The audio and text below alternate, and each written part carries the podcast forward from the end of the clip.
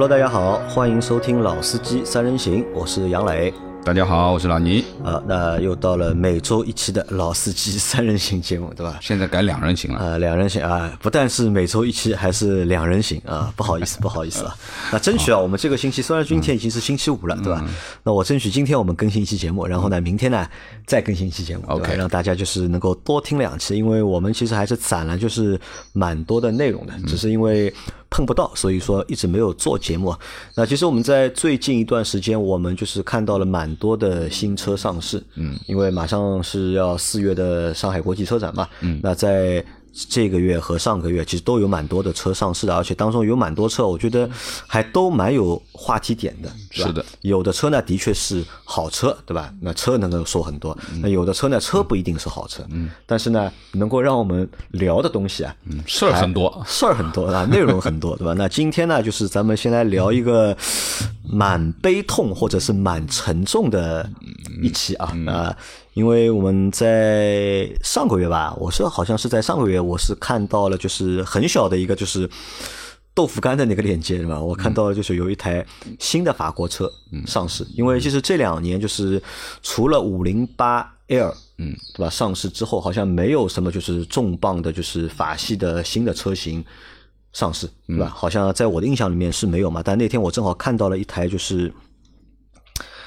呃，蛮牛逼的车吧？我只能说这台车很牛逼，而且呢，这台车也是非常的具有就是有勇气，对吧？很勇敢的一台车，对吧？很勇敢啊，很勇敢，对吧？D S 品牌的 D S 九，D S 九啊，那那台车就是上了之后，就是我看到那个新闻之后啊，就我点进去看了嘛，就是我第一反应是什么呢？哎，什么情况，对吧？是个什么屌样了，对吧？还。还出新车，对吧？那么哪里来的勇气，对吧？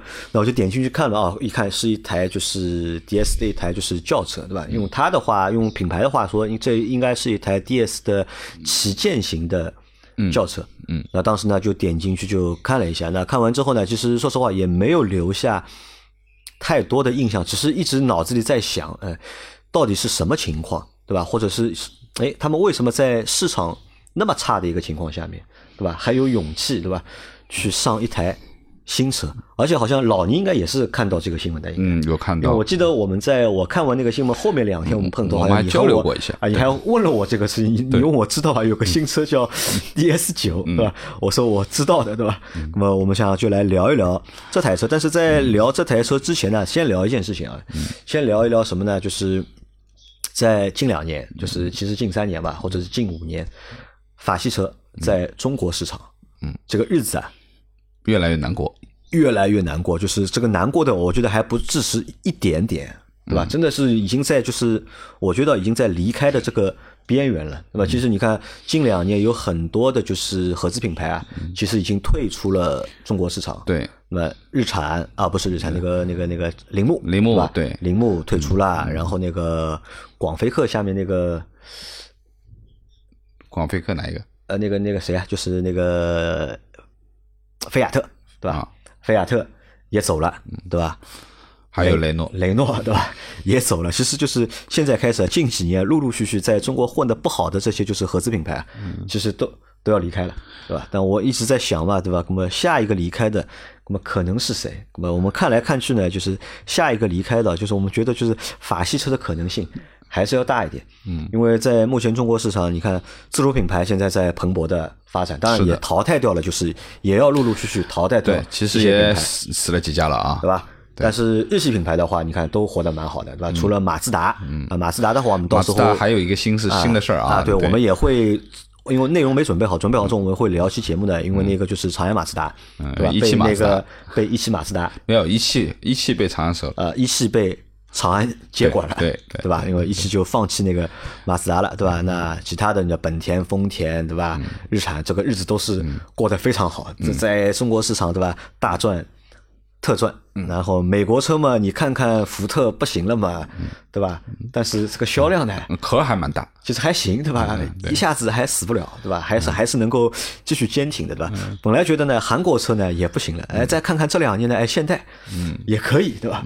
卖的也非常不错，嗯，那么剩下的呢，只剩就是法系品牌了。嗯，我来读一组数据啊，给大家听一下。就是听了这组数据之后，就是你就知道有多惨了。呃真的知道有多我，而且我们是因为我是之前只看了就是近两年的数据嘛，没有去看就是前三年的数据。嗯，当时呢觉得哎只是惨，但是看完整一个前三年的数据之后，嗯，哎真的是惨。嗯，我的数据是从就是二零一八年开始，就我翻了就是二零一八年、二零一九年和二零二二零年三年的就是四个。法系品牌在华市场的一个销量情况，我来读给大读大家听一下。呃，标致在二零一八年，它一共卖了十三万七千三百八十一台车。那这个销量其实对标致来说，对吧？还过得去，还过得去。你说你说它差吧，对吧？和十年前比，那可能是差了点。但是呢，就是。还不还不错，对吧？一年对吧？十三万台车，对吧？你一个月能够卖一万一万多台，对吧？这个我觉得也不错。但是它到了二零一九年，对吧？直接腰斩，对吧？超过百分之五十也不止啊。到二零一九年，标志的销量是五万九千五百八十八台，嗯，对吧？直接就是去掉了百分之五十啊。嗯，到了二零二零年，就去年二零二零年，对吧？标志两万八千五百五十四台。嗯，又是一半啊，又是一半，对吧？那这个是非常吓人的一个数据啊，对吧？然后再看一下老二，对吧？雪铁龙，雪铁龙在二零一八年呢卖了十一万四千一百九十七台车，那这个数据啊，其实倒是超出我的一个想象的，因为在我的就是概念里面，我觉得就是雪铁龙要卖的比标致要差蛮多的。嗯，其实没差多少，你看。但是从数据上看的话，其实没差多少，差了大概百分之十几吧，对吧？对。差不多差了百分之十十几二十不到一点，对吧？那其实差这个差距差的不算太多。嗯，然后但是它到了就是二零一九年呢，嗯，同样也是腰斩，嗯，这个跌幅也是超过百分之五十。二零一九年只卖了五万零二百七十八台车，嗯，啊，这个又是一半。到了二零二零年，对吧？又是腰斩一半，一半也不止。二零二零年呢，标雪铁龙呢是卖了百分之六十，两万零一百。六十台，六十台，对吧？等于斩掉了百分之又斩掉一半啊！再看一下，就退出的雷诺，雷诺在二零一八年，他还卖了五万零一百十二台车，嗯，对吧？这个五万台，五万台车，对吧？到了二零一九年呢，对吧？一万八千六百零七台，嗯，对吧？到了二零二零年，因为它应该它是二零二零年推出的吧？应该最新的，对，二零二年，对吧？它的一个销量是一千四百十八台。对吧？那这个也非常惨啊！那听完这前面三个品牌，你们觉得可能已经够惨的了啊。嗯。然后再听一下 D S 的这个销量，D S 的幅度没他们那么大啊。对 对对对对。哦，也也不能这么说，也不能这么说。我先看，就是二零一八年，二零一八年 D S 在华的销量是三千三百五十五台车，三千三百，很可怜啊，三千三百五十五台车，平均到十二个月，对吧？一个月卖多少台，对吧？但还是有点量，对吧？三百台不到，那还是能算得出量的。但到了二零一九年呢，哎，它的这个跌幅不是很多啊，跌幅不到百分之五十，两千零五十九台，一共是销售掉了两千零五十九台车，对吧？那么没有就是。前面三个品牌啊，它的那个跌幅那么大，对吧？那么说明它还是比较稳定的，对吧？但是到了，但是到了二零二零年对吧，就去年二零二零年，D S 在华的一个总的一个销量，对吧？好，四百三十五台，三十五台，对吧？啊，这个我觉得就是这个不叫跌幅了啊，这也不是腰斩了啊，这基本上只剩一条腿了啊。这个这个离死这个真真的不远了，因为为什么？我还特地去他们的官网我去查了一下，我在想哦。一年只卖四百三十五台车，那这是一个什么概念，对吧？中国那么大，有那么多城市，嗯，对吧？我去看一下，我想看一下它有多少那个就是到底有多少店啊？它有多少经销商？我去他们的官网查了一下，就目前为止，就截止目前，就今年四月份，嗯，就是 D S 呢在中国的这个就是销售点，嗯，或者叫 4S 店，对吧？目前还有六十三家，嗯，六十三家也还可以啊。啊，听听，哎，听听，好像。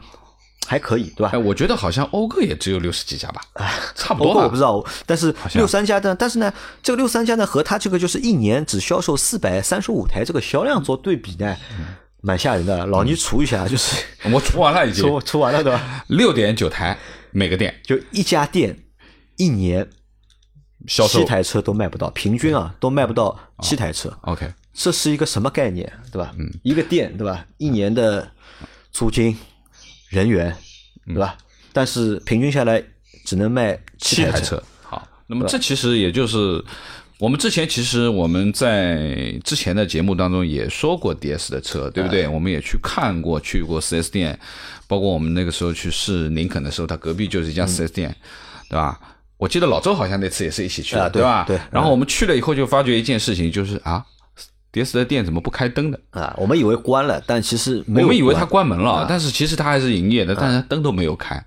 那你现在读读这样的一个数据啊，一年一个 4S 店销售六点九台车，怎么一个月一台车都不到，他真的是连电费也付不起了啊！我觉得就是不开灯已经客气了，对吧？嗯，至少至少还有个销售站在那里，对吧？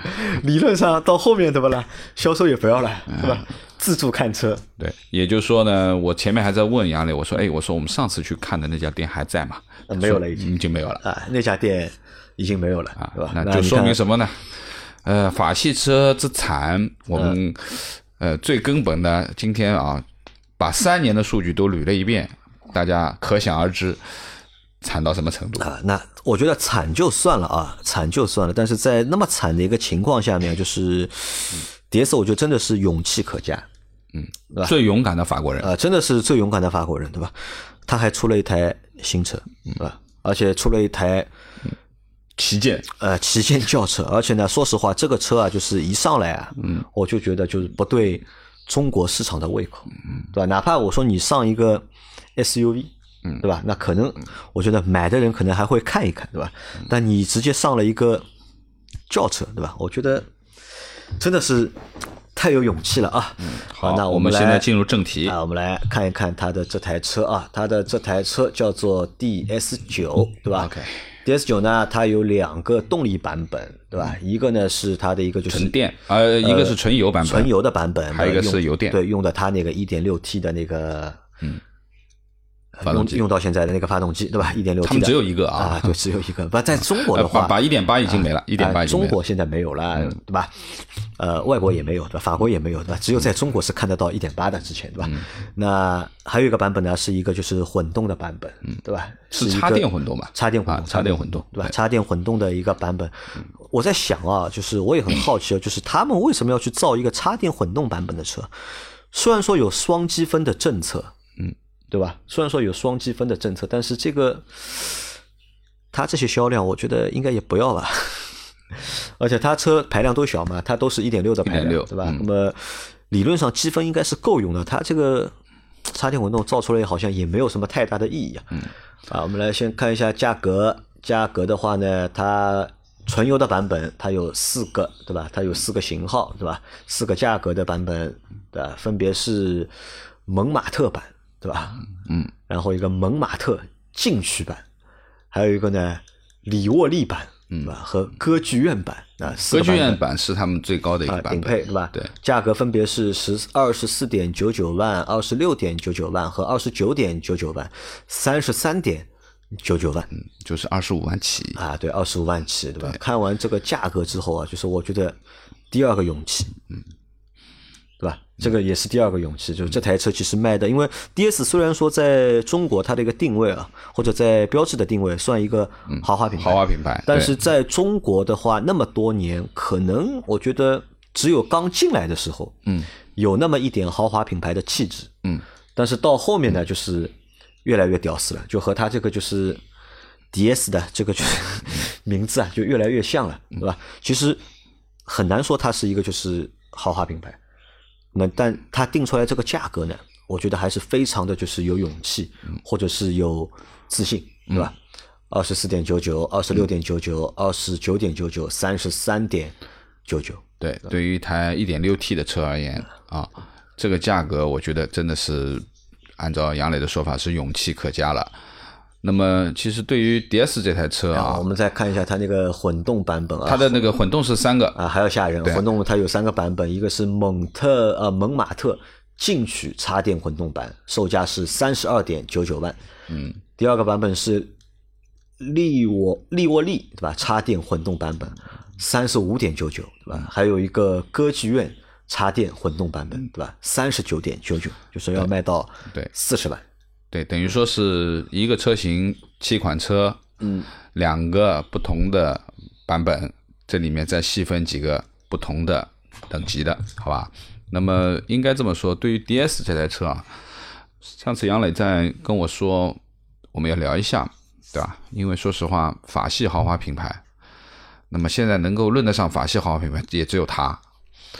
呃，当然，呃，这台车包括 DS，其实它刚刚进进中国的时候，那个时候是全部进口的，最早的时候是 DS 五啊，也有 DS 四啊，那么这个都是全进口的。那么我记得应该是一三年，一呃，应该是一三年，因为我一三年的时候，那个时候换车嘛，嗯，就是我我那台奥迪 Q 三全也是进口的。那么当时其实是比较了几台车的，考虑过 DS 哎，对吧我去试驾过两次这台车。那么的的确确，法国人的车真的是跟人家不一样。就第一个，它的确是从外形、从造型、从整个的布局、材料各方面的东西，完全区别于其他的这种车企。呃，猛然一看，的的确确是有眼前一亮的感觉。那么当时其实，呃，全进口的 1.6T 的这个 DS 五，那我是真的很认真的去开了，去看了，而且我也很喜欢，我甚至于带着太太也一起去看这台车。呃，最终没有选择，其实有几个原因，就是第一，我觉得这台车小众小众啊，这是一但你定的喜欢小众，啊。我其实这个对于我来说，我倒不 care，啊对我倒不 care 这件事情。那么第二个呢，呃，DS 五呢，大家知道后备箱很小，这是它一个短板，嗯对后备箱很小，它车都都短嘛，对，那么呃，还有一个呢，就是相对于这台车的这种驾驶的这个舱的感觉里面，它里面都非常的漂亮，包括它整个表链式的座椅呀，然后覆盖啊，包括它的天窗的开启方式啊。你就坐在里面有点像开飞机的这种感觉，因为它很多的控制键都是在中央这一排或者在头顶上面。那么这个感觉其实和其他的车型的操控不太一样，而且很很特别。像 DS 五它是有两个小窗，它是左右两边的一个一个小窗，就有点像，呃，就这个天窗啊，就跟人家不太一样的。那么对于这样的造型而言，其实我觉得应该是感觉蛮运动的一个车，因为这个车本身也很低啊，但是它这个方向盘太大了，就是我们的感觉就是说，一般来说，如果是一台运动型指向的车，它的方向盘应该比较小，小一点啊对，吧？然后呢，握感各方面要符合我们说的操控的这种感觉啊。但它那个方向盘巨大，就我感觉和它这个里面的这个感觉完全不搭。那这也是它的一个一个一个问题。那么另外呢，就是其实这个 1.6T 还是有一些隐性的问题。就之前啊，现在情况我不清楚，就是有一些漏油啊等等，其实也是打消掉，就是你没有选择它的，因为那台车那个时候真的全进口的车不便宜的，要三十几万，要给了一些优惠，但是也要三十万出头。但是大家去想一想，一台三十万出头的车是一点六 T 的动力，对吧？啊，当然内饰我觉得没问题，真的够豪华，但是还是下不去手。啊，对，你看这个问题是在当年啊，你看让你花三十多万，对吧？嗯买一个一点六 T，那可能你觉得是下不去手的。下不去手但是到哪怕到现在，对吧？你看现在到了就是二零，就是二一年了，对吧？因为比如说奔驰在之前，对吧？把二点零 T 的很多车，对吧？变成了一点五 T，嗯，那其实它也扛不住啊，嗯，对吧？奔驰其实也扛不住，对吧？把 E 的全系，对吧？也要改成就是二点零 T，对吧？嗯其实这个其实这算一个坎吧，我觉得这算一个坎，这算一个就是法系车啊，就是在中国市场啊，就是卖不多或者卖不好的一个原因，因为它的这个动力配置啊，就是太过单一了，嗯，对吧？因为你在卖的只有一点六的、一点八的，嗯，对吧？那这个我觉得对它来说是不太好的啊。好像标志的话还有排排量更小的，嗯，应该是有排量更小的，但是你往高阶走的话，对吧？没了其实一点六 T 就他妈到头了就。呃，后面也有一点八 T 嘛，啊当然那也是个特殊的。那么，呃，对于这样价位的车而言，我觉得如果说在二十万左右价位之内，一台一点六 T，我觉得是可接受的啊。当然，现在其实我们看主流的都已经到两点零 T，对也都在二十万左右了，对对不对？那你可想而知，你要去下手一台三十几万的车，还是一个一点六 T 的动力，有点讲不过去。啊，有点这样，我。们来基本来过一下这个车的一个基本情况啊，就是这台车的话是发动机对吧？一点呃，我看一下，发动机是一点六 T，两百一十五马力，两百一十五马力，最大功率是一百五十八千瓦，马力是不小的啊。对的，其实功率不小，扭矩也不小的嗯扭矩也不小，对吧？三百300扭三百的扭矩，然后有一个八档的手自一体的变速箱，嗯，然后长度呢是这台车是四九三三五米不到，对吧？那这个算什么级别这个算哎算什么级别？我想问一？个问题，在正常目前中国市场的话，这个四九三三这个长度级别呢，应该算一个 B 级车的一个长度。嗯我觉得都快到 C 级了，。啊但是在这个车在这个 DS 的这个定位里面呢，肯定不是一个 B 级车的定位。嗯对，我觉得至少是一个 C 级的 对一个定位，对啊。这个车真大啊，然后宽度的话是幺八五幺八五对吧？高度是幺四六八，那这这个尺寸是这个情况。然后轴距有多少？看一下，轴距不小的，二八九五轴啊，距二八九五啊，轴距不小，对吧？五米的车不到，轴距有二八九五，可以，对吧？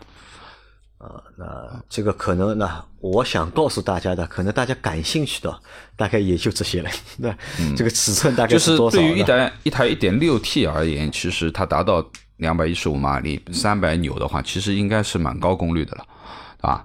那么怎么说呢？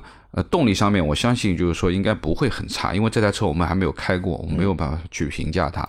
但是从参数指标上面去看，其实。呃，最大功率也好啊，扭矩也好啊，对于一台轿车而言，我觉得应该是够的啊，应该是够的啊。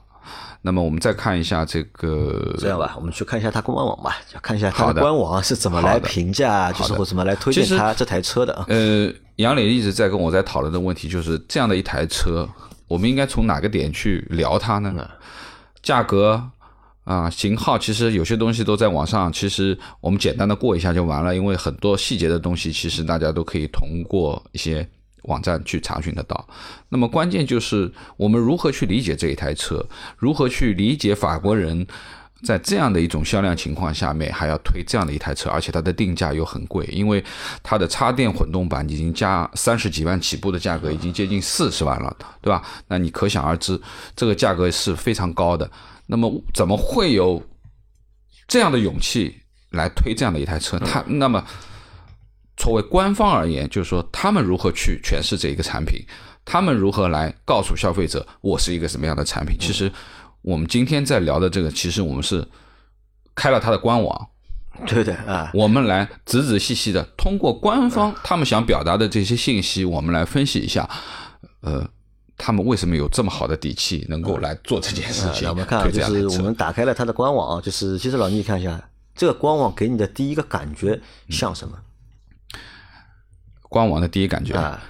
啊，某个艺术类的网站，啊，对的，就是很像什么？它的官网就 DS 的官网不太像一个就是汽车的，就是嗯网站，对吧？当然，因为它上面放了车了，对吧？我知道它是个汽车，更像什么呢？更像一个就是艺术类的网站，艺术啊或者呢像奢侈品的网站，嗯，很有这种感觉。对，这的确，它也是在诠释这一部分的东西。对，啊，它上面啊显示啊，目前 DS 是有三台车在售啊啊，DS 没了九啊啊，DS 七和 DS 三，对吧？目前在售的就这三台车了。对，那那么这三台车啊，DS 九我们等会儿再说。那么 DS 三和 DS 七，其实大家也知道，就 DS 三是一台两厢的小车，对吧？呃，DS 七是一台 SUV。那么我认为啊，就是现在的几百台的销量里面，我认为基本上都是 DS 七、啊都是 DS 七对吧？因为 D 能够买 DS 三的人，真的更能更是少之又少了。那么呃，DS 九是他刚刚新上的这一台车。那么我们往下来看一下，啊，他给这台车，他有一句话，第一句话是这样的，就是“大美天成”天成啊，大美天成。其实这一句话就把这台车啊，就定义就定死了，就对吧？就是官方认为这是一台就是非常漂亮，嗯，非常美丽的大美，而且还不是普通的美丽，对吧？是大美，对吧？这台车，那么这个调性就是大美，这台车大美是并且是天成啊。好，那么往下走，对吧？往下走，它有一段视频啊，这个视频我们不看了啊。然后下面有一个，这个蛮有意思，它这句话是这么写的啊：“奢宠礼遇，心宜己，对吧？啊，好像这个东西，老倪应该怎么理理解这句话？奢宠礼遇，对吧？心宜己，嗯，那么这样去解释吧，就首先，呃，奢侈品嘛，啊，奢侈品，他把自己这台车定位为，这是奢侈品一个，，对吧？对吧？那么心仪己，那我觉得买给自己开心的自己的，对吧？就是买给自己开心的。也就是说呢，呃，你可能从外面看不到太多的东西，嗯、更多的是坐在里面的感觉。那么，呃，说实话，就是杨磊前面问我这台车和什么风格，其实我已经表达了我的意见。我说这台车的整个的设计也好啊，或者说它走的这个方向也好，它是呃以繁为美，以繁为美，对啊，以繁为美，它不是这种简洁的这种路线，因为它的内饰啊，包括它的设计啊这一块，其实都是以繁为美。那么还有一个呢，就是其实以繁为美的有一个很类似的品牌，当然它也是我们说的呃豪华品牌，对吧？就是雷克萨斯。啊，雷克萨斯，对对，因为你在雷克萨斯，特别是在 LS，那我说 ES 可能还不够，可能在 LS 的上面，其实你可以找到很多以繁为美的，嗯，特别是内饰，包括它的这个门板的这个内饰的褐羽的这种感觉啊。对，那么其实你在 DS 上面也可以看得到一些它的座椅的表链式的也好啊，其实很像的。但这个呢又是两个方向的，因为你看雷克萨斯的吧？它是一个东方的一个审美，对，对吧？对很明显的一个东方审美，或者我们说一个东方的一个豪华的感觉。但 DS 呢就不太一样了，嗯，这个就很欧式，很欧式，真的很欧式。嗯，有点冷冷的感啊，觉，冷冷的感觉啊，然后一是冷，二呢就是哎，看这他们搞的什么啊，就是大概和什么 UCCA、LAB 对。吧？艺术项目，尤伦斯，啊，他们可能和就是某一个就是艺术机构对吧？那么搞过一些合作对吧？就是嗯这个 UCCA 就是尤伦斯艺术中心嘛，那这个 Level 就是等于整个这个艺术中心和很多品牌之间的联名，嗯啊，很多品牌的联名。那么当然就是说，呃，更多的他现在表示的其实就是 DS 也是和劳伦斯这个这个这个这个尤伦斯这个当代艺术中心去合作的，就等于说是一个联名款的这样的一个东西，对吧？你看这样的一个个做法，很像什么？很像一些就是奢侈品牌。对。对吧？或者时尚品牌，对他们喜欢做的一些东西，对吧？和就是艺术去跨界啊，或者去联名啊，对对吧？他们玩的其实是这个东西，对吧？就强调自己的这个车的就是大美天成嘛，嗯艺术的气质，啊，艺术的气质，对吧？嗯，艺术的气质啊，然后他们也有很多的画，对吧？但很多视频，但呃，很多画很多的视频，但我这但其实说实话，我看不出这些东西和他的车啊，我到底有什么就是关联，对吧？很多视频我们不看了，我们继续往下。啊往下就是说，他所诠释的是雕刻切割的美学，美学啊对吧？因为在整个的这个车辆的造型和线条上面，其实他看到了非常多的这种元素，啊，就是说我们说的呃奢侈品级的，对吧？就是说很多珠宝类啊，它有非常漂亮的切线，切割嗯啊，然后有很多的反射面，对吧？或者说是呃光泽的这种变换，那么这个里面其实他就想诠释的就是呃雕刻的，对吧？这种艺术的切割美学，切割美学啊，切割美学下面是啊，它有一个新钻石巴黎之光 LED 大灯，对吧？而且那肯定是巴黎啊，嘛，巴黎对吧？呃，其实这台车说实话，呃，这个灯很头灯和尾灯啊都挺漂亮啊，。的的确蛮漂亮，对，的确蛮漂亮。我觉得头灯部分的东西啊，如果说呃头灯部分的东西，其实现在大部分的车啊，豪华车都选用了矩阵式的 LED 的大灯，嗯其实也差不了太多。那么尾灯，我倒是非常觉得非常明显的，就是说它的这个。我们说的切割、呃蛮菱用心啊，或者说是不灵不灵的这种感觉啊，就是说很很清晰的啊，很清晰的。那么这个是它比较和人家不太一样的东西，就是它的识别度应该很高，识别度高啊，应该识别度应该很高因。为这个车整体来说，就是外观来看的话，因为现在我没有看到过实车，我都是看的视频和照片嘛，对吧？车还是非常漂亮的，我觉得嗯，嗯蛮好看的这个车。嗯他说了嘛，他的这个设计灵感来自于卢浮宫的金字塔的这个设计灵感，他要表达是钻石般的这种光芒，光芒啊，叫巴黎之光，巴黎之光巴黎之光。啊对然后它这个是啊，这个是颜色，这是它的颜色。嗯六个颜色，对吧？这台车有六个黑的、银的、白的、紫的、蓝的，还有一个皓月银。皓月银啊，皓月银有六个颜色，六个特别的颜色。啊，这个是它的精湛的大师工艺啊，就说到了内饰啊，嗯，DS 九的法式高定设计，对吧？源自巴黎工坊的设计，对吧？精雕细琢的高高定工艺，定工艺啊，这个又是高定，对吧？高定这个词又是出现在奢侈品，对吧？奢侈品上面的啊啊，，的确，它的座椅啊，就是之前为什么吸引人的，包括我之前去看电视，你坐到里面的座椅上面，你会觉得啊，这个绝对是一个奢华的这种感觉，就是皮质的感觉，它的这个纹理呀、包括它的款式，对吧？他说它是这个表链式的这个。这个座椅啊，就你的表链式座椅，你第一反应是劳力士的表链啊，还是什么，对不对？它肯定是这样的这种，这种很漂亮的这种呃座椅的这个设计。老老你觉得好看吗？你觉得？呃，我觉得这一款和之前的表链式还有一点点区别，有点区别还还有点区别，还有点区别。我可能更接受原来那个表链式，更觉得我觉得哎，原来的，我觉得那个很漂亮。我觉得这个好看不好看？我觉得倒这个我看不其实因人各异因人但我觉得坐着应该蛮舒服的啊，因人各异。啊。然后还有一个高端腕表链式前后座椅啊，这个是说的是那个对吧？这是链表链式的座椅嘛表链？式的座椅，这个是它比较有特点的一个了，就是在整个的这个车辆中心的位置啊，中心的位置就是我们说的这个呃。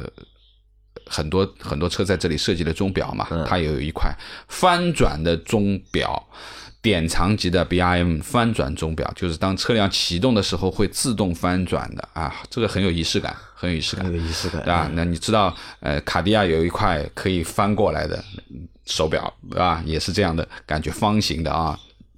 呃，然后而且它的把整个的 Star Engine 就是启动键就放在了这这个个表的下面，啊这块表的下面。对，啊，然后高端的呃都是高端啊，那这个是什么啊？它这个是它的一个内饰，嗯就是它的皮子是有区别的。啊，它有几个版本对吧？它的蒙蒙马特版本，蒙马特版本是一个皮革对吧？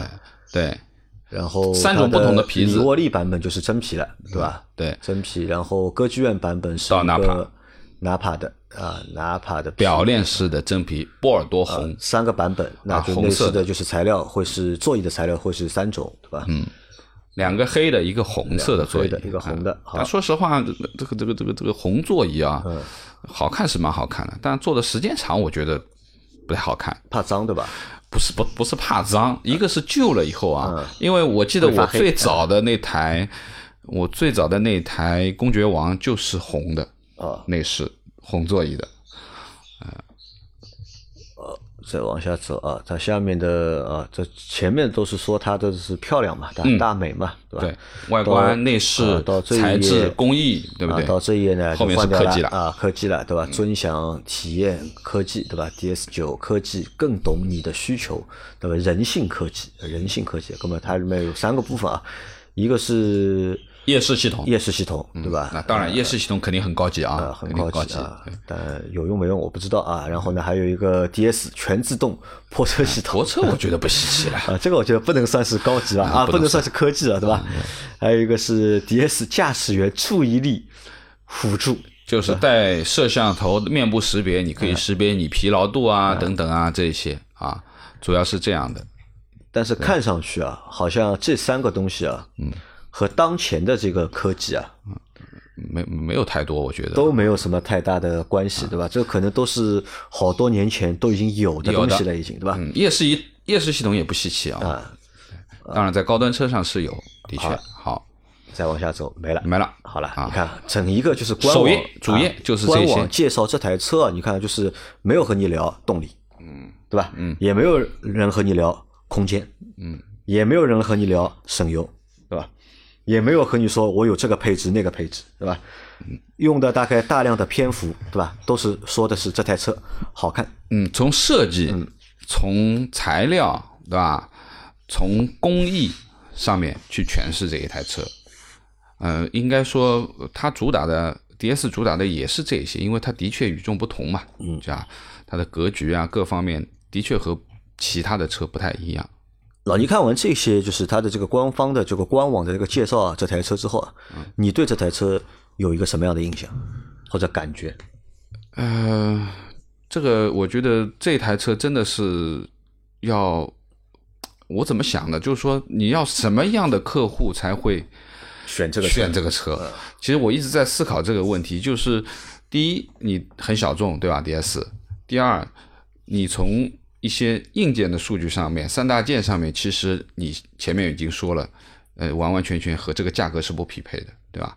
那么当然，它的内饰部分的东西可能超越了很多对豪华品牌，我认为可能都已经，比如说它的剧院版啊，它可能已经达到了一些好豪华品牌非常高的标准，甚至于我相信很多 BBA 啊或者什么都不一定能会有它这样的这种对对工艺啊、或者说它的这个和艺术关联的这个信息都没有。但是说实话，唉价格太离谱了。价格太离谱。啊，价格太离谱了，呃，很多东西消费者不认，不认，呃，到你老老倪觉得价格离谱，对吧？那我倒是这么看这个问题啊，我觉得呢，就是价格呢，倒谈不上离谱，我觉得谈不上离谱，但是呢，它这个价格，对吧？包括它这个品牌的现在这个在国内的这个程度啊，它的分量不够嘛？哎对，和这个价格是不太匹配的，对吧？对这个价格是这个品牌是拖不起 这个价格的，没错但是我们反过来想一个问题啊，就是你看这台车整的一个就是设计，对吧？它去和设计、和艺术品、和奢侈品去做了很多的就是强关联，嗯，对吧？那么从照片上来看，因为我们没有看到过实车，不知道到底真实感觉怎么样。嗯，至少从照片上看出来的东西呢，觉得的确是蛮漂亮的，嗯，蛮唯美的，对吧？而且这个美呢，就是和我们普通看到那些豪华品牌美，还哎真的还不太太一样，对吧？那种就是我们看到那些，我们可能说它是高级，对吧？我们说奔驰高级，对吧？奥迪啊、科技啊什么，对吧？但是它这个呢，完全是不一样的，它这个是带有一些就是艺术性的美，嗯，对吧？那么艺术性的美，那么又是一件商品，那么又有一种奢侈品的感觉，嗯，那你看，同样这种感觉的车，对吧？好像没有好，像没有，真的没有。如果真的有人是喜欢这一个类型的话，你要再去让你选一个其他的品牌的车，好像是找不到的，嗯，对吧？你不管你去找奔驰也好，对吧？找宝马也好，找奥迪也好，对吧？找捷豹也好，其实都没有，好像就它独一家，嗯，就它独一家，嗯对吧？我觉得我们看了这张照片，正好是车头的一张照片啊。你去想象一下，把 DS 的 logo 换一个，其他都不要变啊，换掉对吧？啊，把它换成三叉星，三叉星换成奔你驰你，觉得它能卖多少钱？那么一点六 T 啊一，点六 T 嘛，我觉得四十万妥妥的，四十万可能也不够，对吧？呃我觉得它肯定比 E 级强，嗯，是不是？肯定比以前一点五 T 的 E 级里面的内饰的所有的氛围的东西要强。其实归根结底还是品牌不行，品牌不行啊，对啊，还是一方面品牌不行，第二方面呢，就是我在想啊，就是为什么他们要推这台车？其实我们在想嘛，就是哪里的勇气，对吧？要推这个车？那我相信啊，就是推这个车有几个原因啊。第一呢，就是可能本来就有这样的一个计划，对吧？都做好了，对吧？在二零二一年，对吧？要上一台新的车，那不不对，我我认为啊，就是我们说呃呃，其实法国人是很很很很很奇怪的，就是说自由的法国人、浪漫的法国人，我觉得比较 new 的、比较坚持的，或者说是根本不 care 其他所有的人跟你说任何的问题。这个其实老秦应该很明确，因为他是修车的，嗯，他最讨厌修的就是法国车，对，因为它里面很多发动机舱的这个布局，它根本就没有考虑到后期会坏、会维修、会更换，甚至于说要修一个小东西，他要拆很多很多的东西，甚至于说，按照老秦，我记得有一次我们在聊的时候，他说有些地方你根本是没有办法下工具的。就是说，他在装的时候就是这个顺序装上去的，但是他没有考虑反向的顺序能够拆下来，这个是一件很很头疼的事情。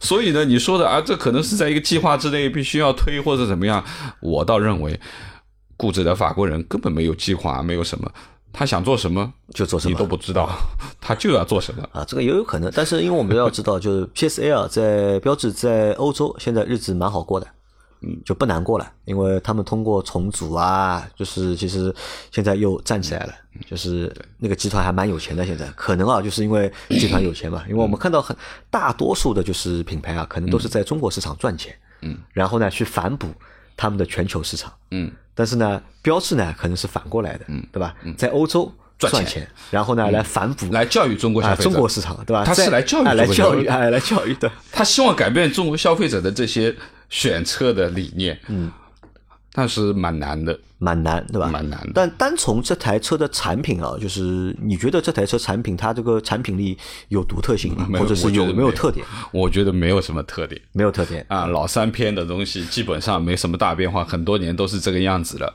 啊，能够拿出来一讲的，真的只有它首页的这些内容，就它的那套内饰和就是这，些东西了，对吧？对吧？它的艺术感啊，它的设计啊，它的材料啊，它的做工啊，它的工艺啊，这个是他能够讲的东西，他也只有这么多啊。那么，我觉得这台车其实也差不多了。差不多聊到聊到现在，我觉得已经聊不下去了，对吧？其实说实话，能够把一台 DS 九对吧，可以聊四十分钟啊，我觉得不是我我在进门的时候，我跟杨磊在说已经。哇，我说我们今天要聊 DS 九的话，我说聊得了吗？有什么好说的？杨磊说可以聊，可以聊。那 OK，我们碰了一下，我觉得，呃，给我们一些鼓励吧。我们很不容易的聊了四十分钟，或者就是我我倒是这么想的，就如果大家对其实 DS 九这个车其实又带出了一个新的方向吧，我我觉得至少就是在汽车美学这件事情上面，嗯，他们可能就是在走一条他们自己比较独特的路，对，对吧？因为我们很多我们的我们有时候会说嘛，就是这个车要怎么好看，对吧？到底是要豪华的好看，还是运动的好看，嗯，还是科技的，嗯，好看，嗯，那可能 DS 呢给了我们一个新的一个选项，对吧？嗯。类似于这种艺术嗯。的好看，或者奢侈品的嗯。好看，其实奢侈品大家都用嘛，很多人都在用。但问题是，呃，对于这样的一台车而言，其实我想和 DS 这边在聊的就是，呃，你的想法很好，你做的东西也可以，那么但是呢，你可能、呃由于你的固执，或者说你根本不想了解中国人，你也不想改变什么东西，那么所以最终的结果就是一年四四四百三十五台。一年四百三十五台，因为我们去看啊，就现在在中国活得很好的，或者说能够销量比较好的车，有很大一部分的车是为了中国消费者的一些购本土化做车很好也本土化，或者说我们说的有一些就是中国特供车型，对吧？以前我们其实是一直在说，啊以前呃是鄙视的对对对，中国特中中国特供车型不好，对吧？或怎么样？那么现在觉得很香，对吧？后来觉得很香，哎，因为它的确实用啊，它的确符合国人的要求啊，嗯对啊。那么我们说的就是你要中国的消费者在选择一个品牌的选择一台车的时候，其实第一商标很重要，嗯，商标很重要，第二空间很重要，对吧？那么第三，比如说它的很多很多的这个实用性，对吧？口碑也很重要口碑也很重要，对不对？那么相对而言，其实呃漂亮很重要，就外观的漂亮，我相信它已经有一分了吧。那空间上面，我觉得这台车也有也还行，对吧？但是呢，你商标不行啊，对吧？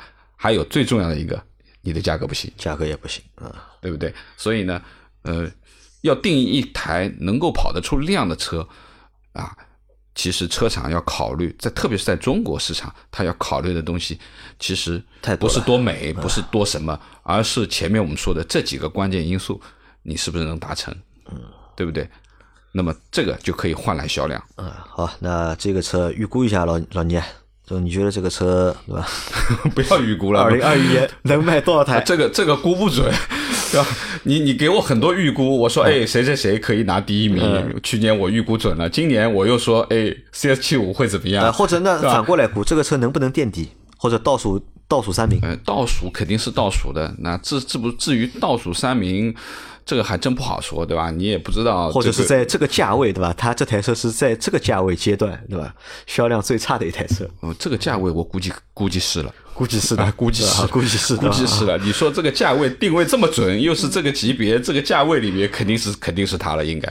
嗯，好的，那我们的这期节目啊就聊那个 DS 九啊，就聊到这里啊。其实，呃，法国车我觉得的确是蛮难的，在中国。但是我也知道，我们在我们的节目里面就有很多的，就是听众里面有很多法国车的听众小伙伴，对吧？他们其实还都蛮喜欢法国车的。我们其实并不是说法国车不好啊，呃，主要是什么呢？就是可能有一些因素啊，导致了呃，他不愿意改变太多的东西，对不对？那么导致了有销量上面其实是完全不行的啊。那，我们也希望法国车对吧，能够能够在中国卖好，给大家更多的选择哎，能够造出就是中国人喜欢的法国车。但是我最后还是想说，这个车如果有机会啊，大家应该还是到四 S 店去体验一下，去看一下，去感受一下这个就是奢华的氛围，对吧？这个大美天成到底是一个什么样的感觉？反正我肯定对这台车，我也要一定要去体验一下的。好的，我也有兴趣。车展这台车应该会来的，我们会去看的。好，好吧。那我们今天的这期节目就到这里啊，感谢大家的收听啊。或者关于你对这台车你有什么想法，或者你有什么看法，你也可以留言给我们。嗯，好吧。那我们下期再见，拜拜，拜拜。